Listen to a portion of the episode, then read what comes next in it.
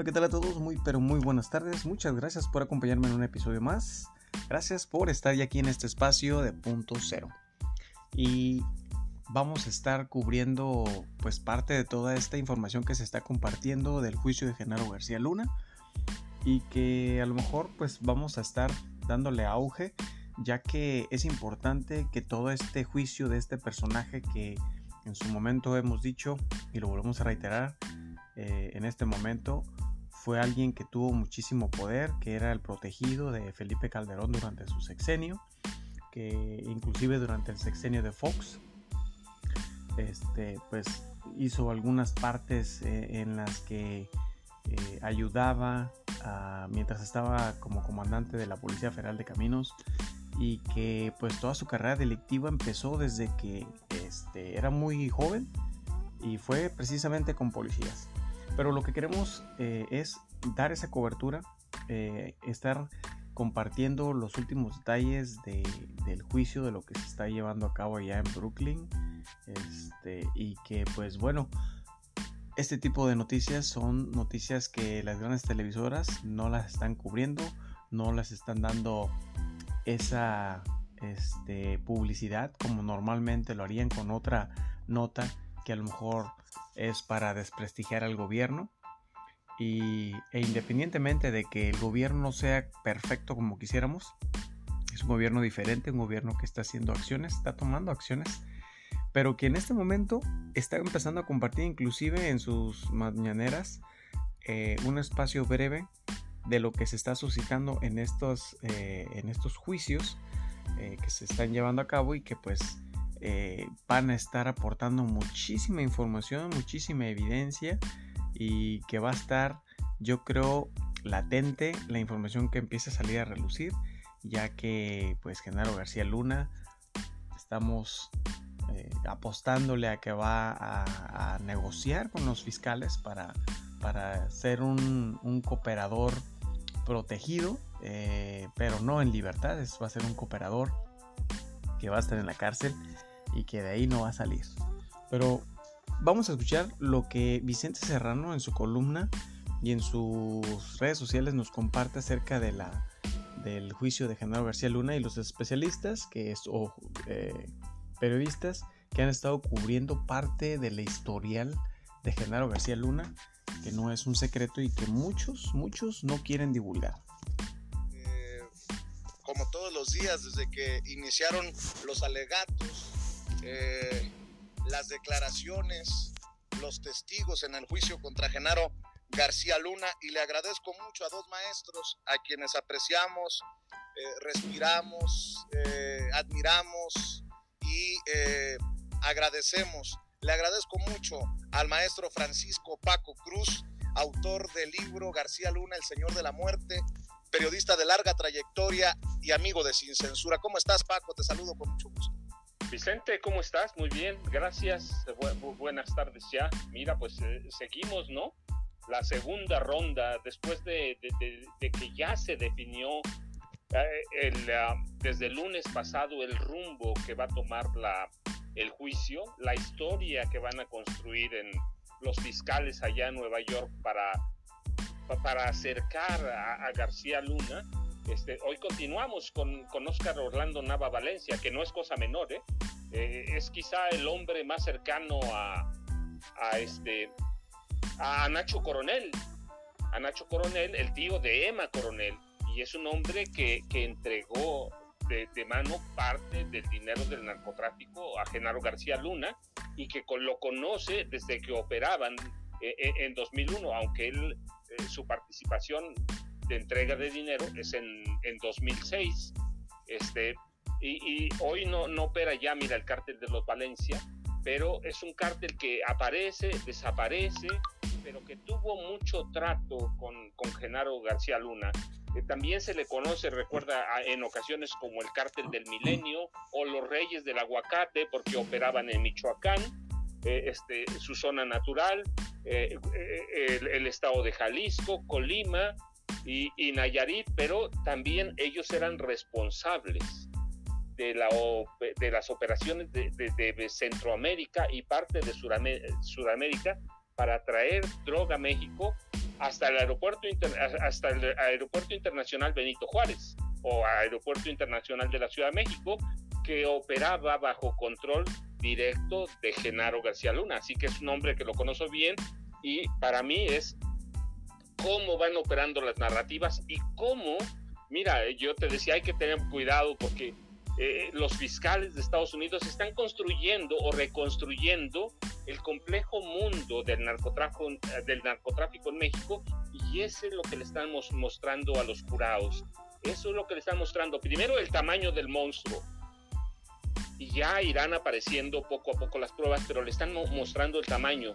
Ya te decía la semana pasada, abrieron los caminos para, para, para España o Europa a través de los trinitarios la comunidad judía, y eso significa la mafia de Israel, hoy la llevan a, a, los Valencia, a los Valencia que conocen muy bien la forma de operar de los viejos clanes del narcotráfico en Colombia, como la familia Ochoa. Entonces están construyendo un mundo y eso yo decía, hay que tomarlo muy en cuenta. No, no, no están arrancando este, de, todo lo pesado. Están arrancando con algo pesado para ir diciéndole o contándole al, al, jurado cómo verdaderamente opera el narcotráfico y cómo operaba a través de las manos de Genaro García Luna y su gente desde México y de Centroamérica y Sudamérica a Europa y Estados Unidos y a Nueva York en concreto. Así es, mi querido Paco. Y fíjate que, bueno, por cierto, le tengo que decir a la audiencia de Sin Censura que regresaremos a Nueva York a la cobertura del que consideramos el juicio del siglo, Estados Unidos contra Genaro García Luna en los próximos días. Pero estoy siguiendo a los colegas que respetamos, admiramos y que incluso hemos entrevistado una y otra vez aquí, que son los corresponsales al interior del edificio de la Corte del Distrito Este de Nueva York en el centro de Brooklyn. Eh, leo a Jesús García, corresponsal del periódico La Opinión en Los Ángeles y también periodista del diario de Nueva York, y dice, Oscar Nava Valencia Lobo afirma que entregó directamente 10 millones de dólares a Genaro García Luna. El Lobo, bien lo decía ya el maestro Paco Cruz, es del cártel del Milenio y tuvo acuerdos con Arturo Beltrán Leva y el cártel de Sinaloa. El Lobo es el cuarto cooperante y conecta los dichos. En otras palabras, confirma la versión entregada en un principio por Sergio Villarreal Barragán el Grande. Habla de una gran reunión en 2008 con varios líderes, el Chapo, el Mayo, Alfredo Beltrán Leiva, Nacho Coronel, la Barbie. Habla de las operaciones en la Ciudad de México, en Querétaro, en Cuernavaca, en Michoacán.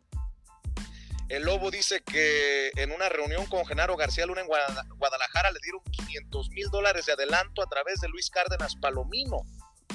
Luego en un, lavado, en un local de lavacoches entregaron dos y medio millones. En esa reunión estuvo Cárdenas Palomino, en total fueron tres millones. Nuevamente, la figura de Cárdenas Palomino tomando relevancia como el achichincle mayor de Genaro García Luna, tal como lo pintó también en su momento eh, Sergio Villarreal Barragán, el grande, mi querido Jaime Hernández.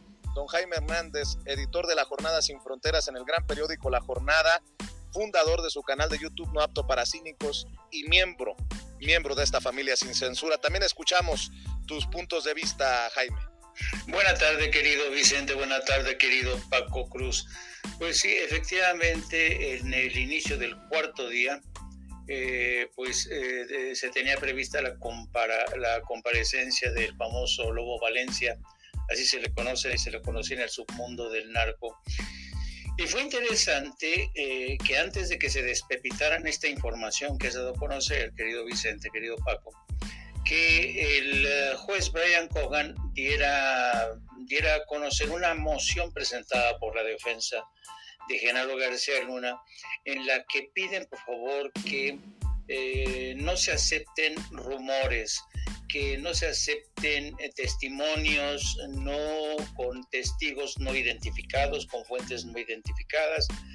El juez Cogan aceptó, aceptó este tipo de, de planteamiento de la defensa y en esta moción que ha presentado la defensa, pues se ve la preocupación, se ve la preocupación por eh, el calado de las declaraciones del propio Lobo Valencia, por las declaraciones que de la semana pasada de Sergio Villarreal el Grande.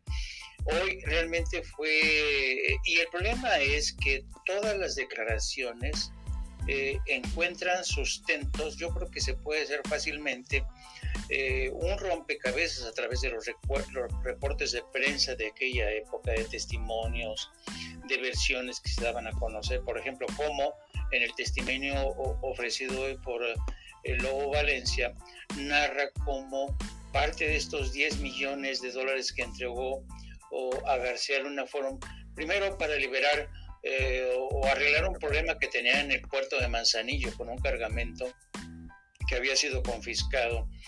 Eh, y luego también, eh, entre todos los carteles, en las reuniones que, como que tú mencionaste, habían, se habían puesto de acuerdo para hacer una especie de polla, que se llaman, una, digamos, una cooperacha entre todos los carteles para hacerse con el control sobre todo del aeropuerto internacional de la Ciudad de México.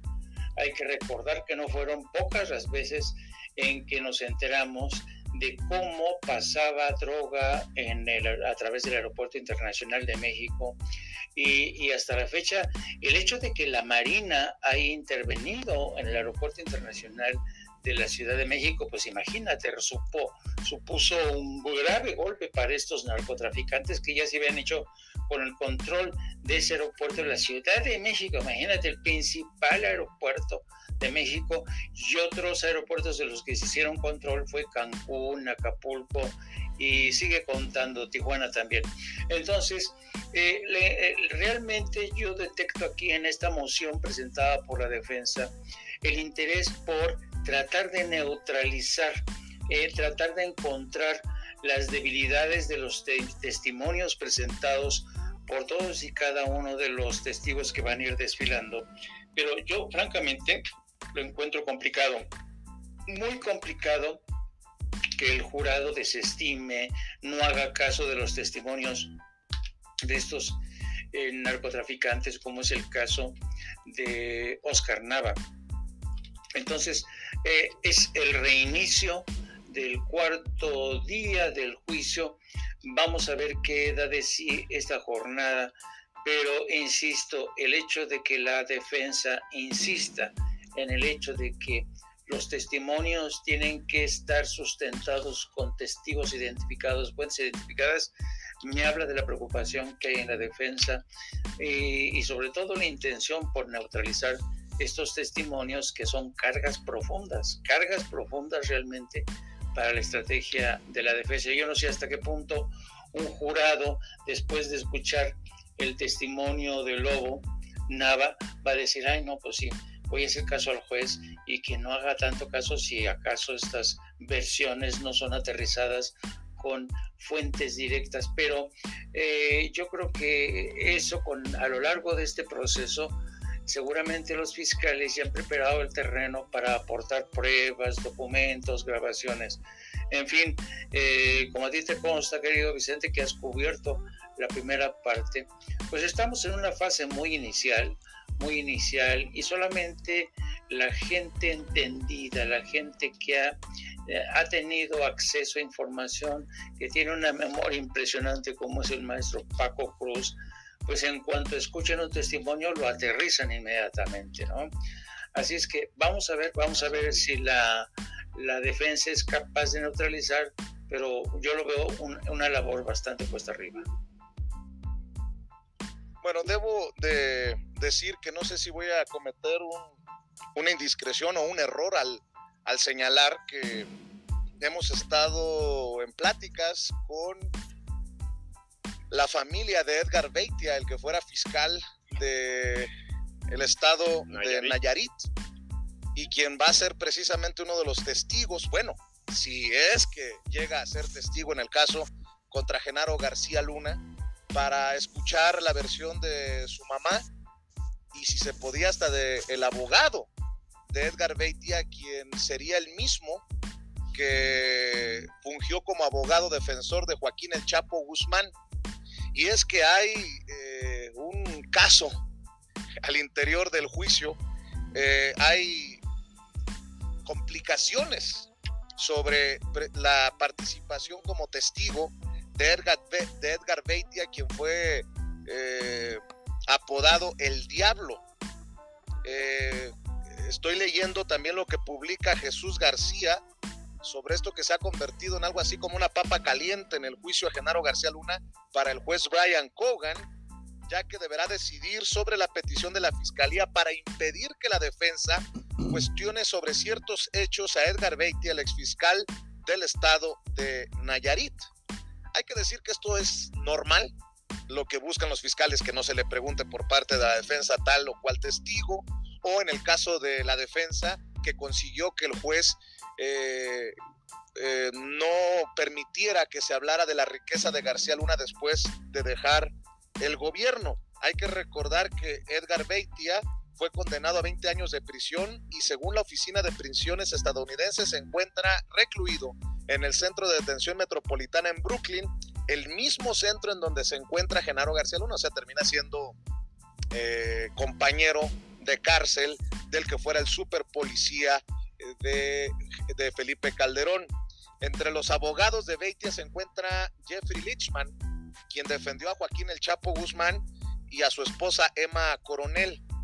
Así que vamos a esperar también detalles que resultarían importantes en torno a las figuras que está llamando o que está eh, tomando en cuenta la fiscalía para testificar en contra de Genaro García Luna, mi querido Paco.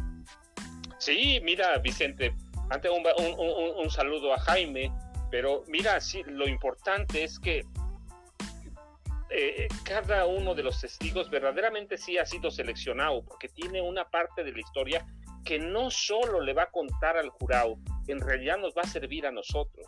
Nos va a servir a nosotros para confirmar algunas cosas que sabemos o para reconstruir cómo empezó a operar y cómo operó verdad, verdaderamente Genaro García Luna este, hablan de, Luis Cárdenas Palomino, pero no, mira, es que Luis Cárdenas Palomino y todo el grupo, incluida su esposa, vienen con él, con Genaro García Luna, desde principios de los 90.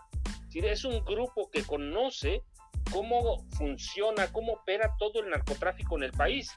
Entonces, a mí se me hace muy interesante, de veras, cómo cómo están reconstruyendo los fiscales para gente que no conoce, que es el jurado, o que conoce poco, lee poco sobre, sobre estas cosas que nos interesan más a nosotros, cómo se van armando las rutas del trasiego, las rutas de entrega, cómo llegan, quiénes la reciben, y todo un mundo, todo un mundo que lleva solo a un culpable, porque ellos están juzgando solo a una persona, este, a Genaro García Luna.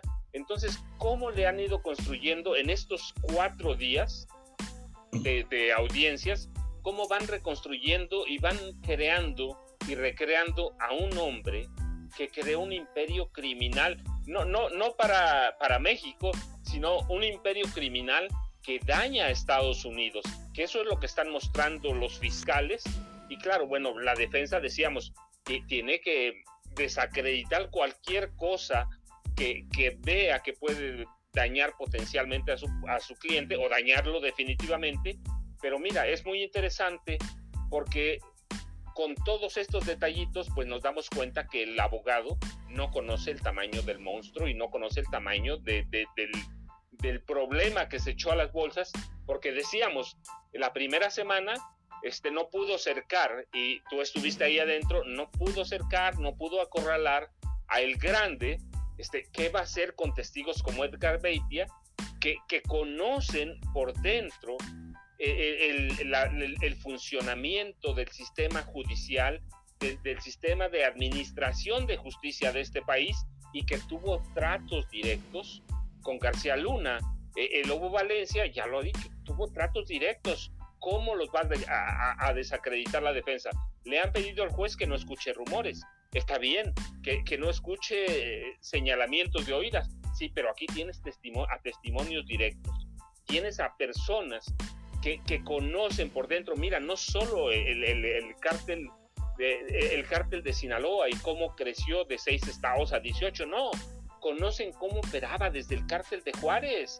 Nacho Coronel era uno de los alumnos de, de, de El Señor de los Cielos. Eh, con él empezó, él lo formó, así que conocen la estructura del narcotráfico. Este, desde, desde, desde, que, desde los 80, cuando es el gran cambio en, el narcotráfico en México y lo empiezan a tomar bajo su mando comandantes de la Dirección Federal de Seguridad, o cuando la Policía Judicial Federal prepara una generación de, comandantes para tomar cargo, hacerse cargo de los cárteles del, narcotráfico.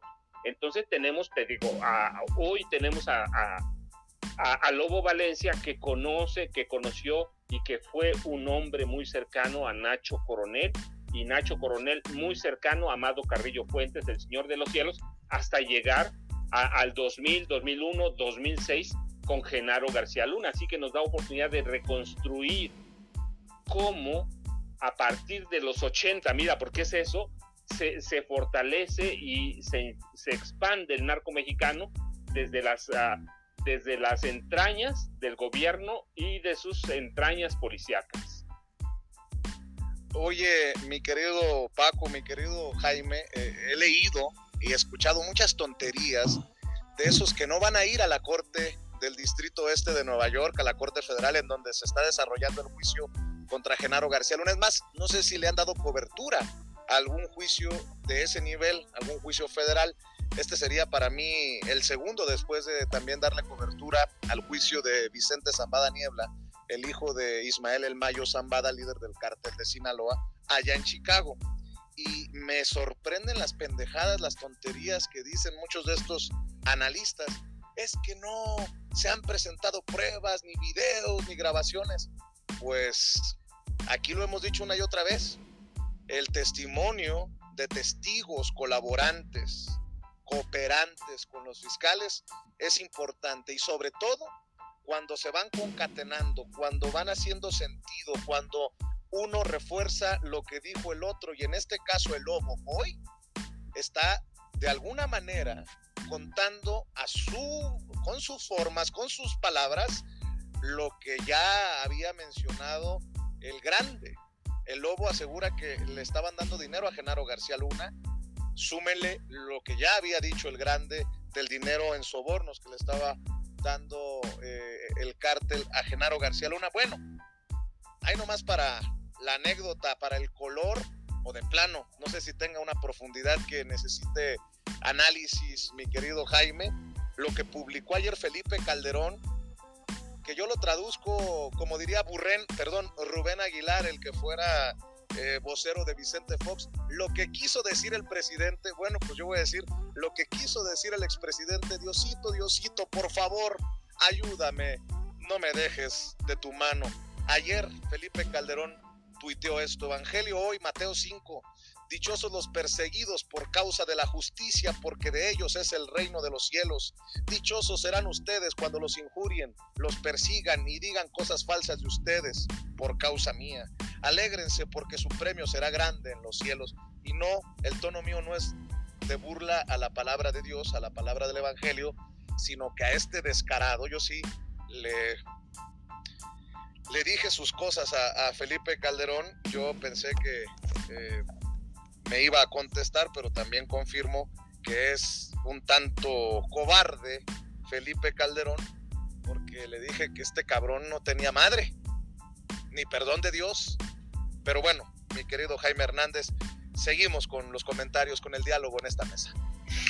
Sí, a mí se me hace fascinante este tuit de Felipe Calderón porque por dos cosas, porque eh, Fíjate que yo recuerdo muy mucho cuando los escuadrones de la muerte operaban en, eh, Argentina bajo las direcciones de, los, de la, pues, la dictadura militar, bajo Videla.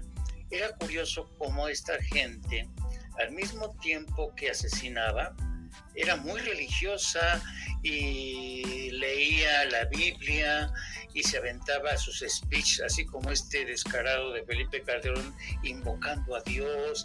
Ya saben, ellos eh, estaban del lado del bien, defendiendo la patria. Eh, así son estos personajes de descarados, de cínicos, ¿no? Entonces, esto te demuestra hasta qué punto la derecha, la derechona, de la que forma parte Felipe Calderón, creen que realmente que cuentan con una especie de patente de corso, ¿no? Con una especie de bendición, ¿eh?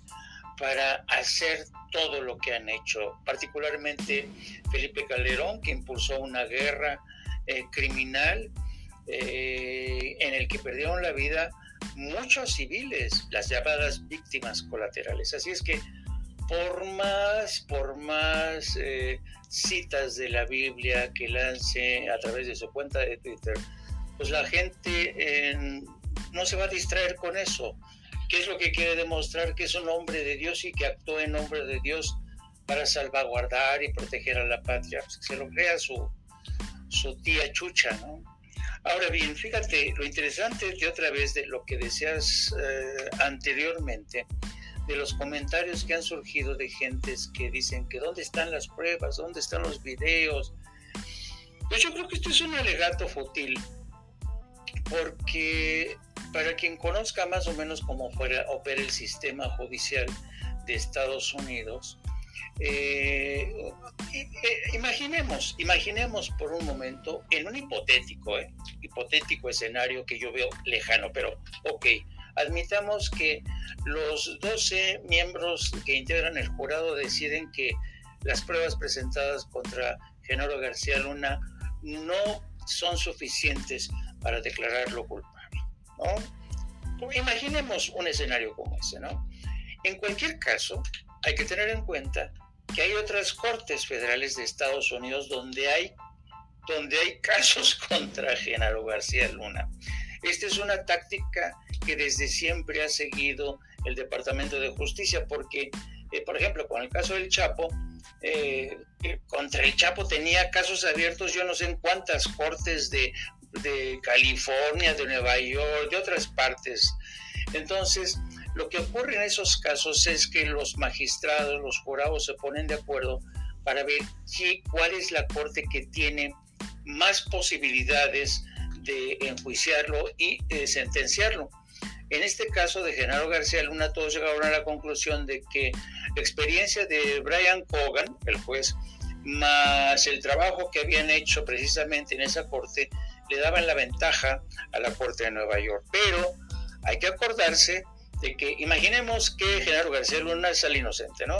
Pues tiene también un, ah, un juicio pendiente en Florida que ha emprendido el gobierno de México por, eh, para tratar de saber dónde quedaron los 700 millones de dólares, ¿no? Eso para empezar. Es decir, el hecho de que se absuelva, declara inocente, que creo que no va a pasar, Genaro García Luna, inmediatamente lo trasladan posiblemente a la Corte de eh, Florida. Imaginemos que en esa Corte también lo declaran inocente, quién sabe qué, pues lo reclama el gobierno de México. Y aquí apenas ayer la, Fiscalía General de la República, yo creo que un poco de forma tardía, da a conocer que hay dos causas eh, pendientes eh, y órdenes de arresto. Una, por el caso de Rápido y Furioso, que ya sabemos que fue un caso que hasta que no murió, hasta que no murió un miembro de la patrulla fronteriza, los estadounidenses, particularmente el Partido Republicano, no se preocupó por esa operación encubierta de Rápido y Furioso, una operación que sabemos se realizó bajo la presidencia de Felipe Calderón. Hay testimonios, documentos que prueban que el fiscal general, entre otros que estaban al tanto de esa operación, el Eduardo Medina Mora, que entonces el procurador, y evidentemente bajo la presidencia de Calderón, quien también estaba informado, pues era Genaro García Luna. Y era un operativo en el que ya sabemos que se hacían caminar, así se le llamaba, armamentos.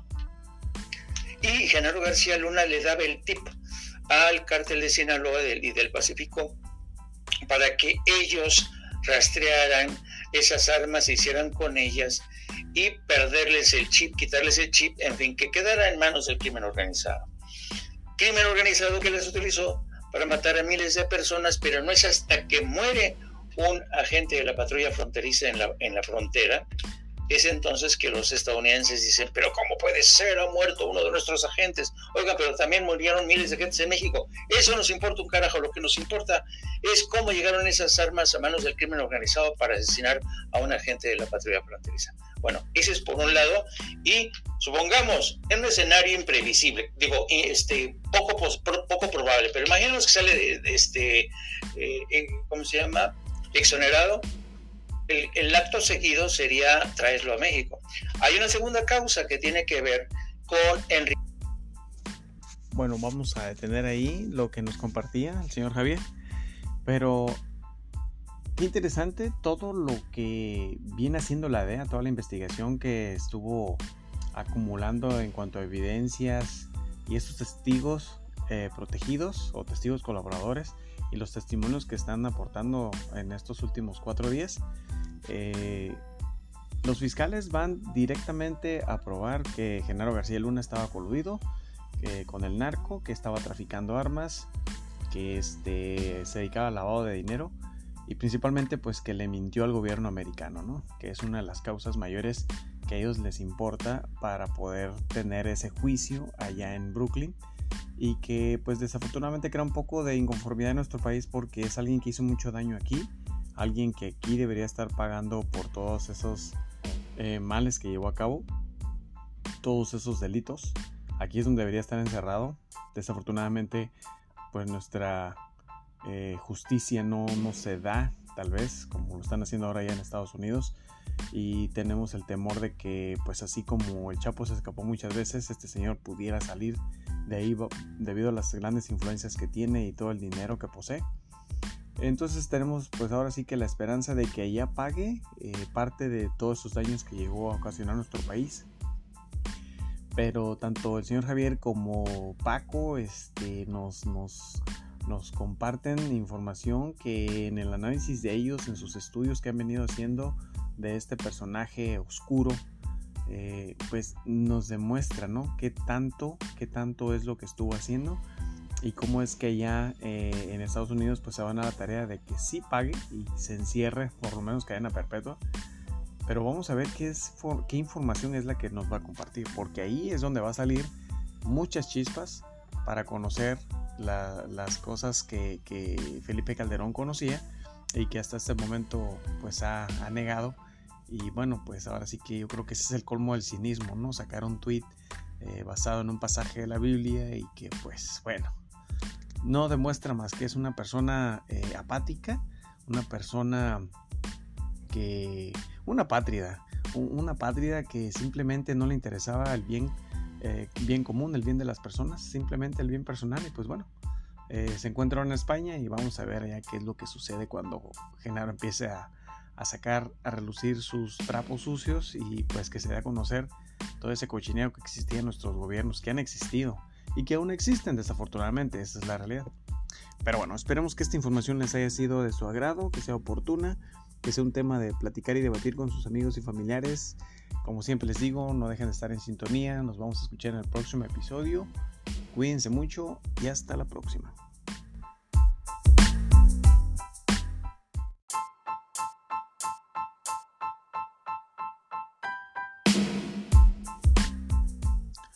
Hola, ¿qué tal a todos? Muy pero muy buenas tardes. Muchas gracias por acompañarme en un episodio más. Gracias por estar aquí en este espacio. Recuerden que este espacio es para ustedes, es para compartirles la información, nuestro punto de opinión y pues bueno, que tiene que ver con todo esto de la política y la cuestión de esta nueva administración que pues a escasos 12 meses, no,